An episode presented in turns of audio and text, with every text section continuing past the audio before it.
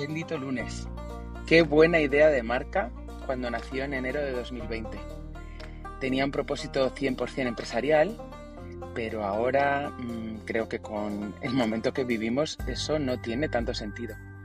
Así que me he lanzado a hacer este podcast que va a hablar un poco de todo, pero sobre todo de humanos. Porque en el fondo creo firmemente que las empresas son personas, somos personas y porque total, yo de mayor quiero ser conferenciante internacional. Así que lo que me importa es compartir un mensaje, compartir mi proceso, lo que a mí me ha valido, lo que a mí me ha sanado, para ver si te sirve a ti.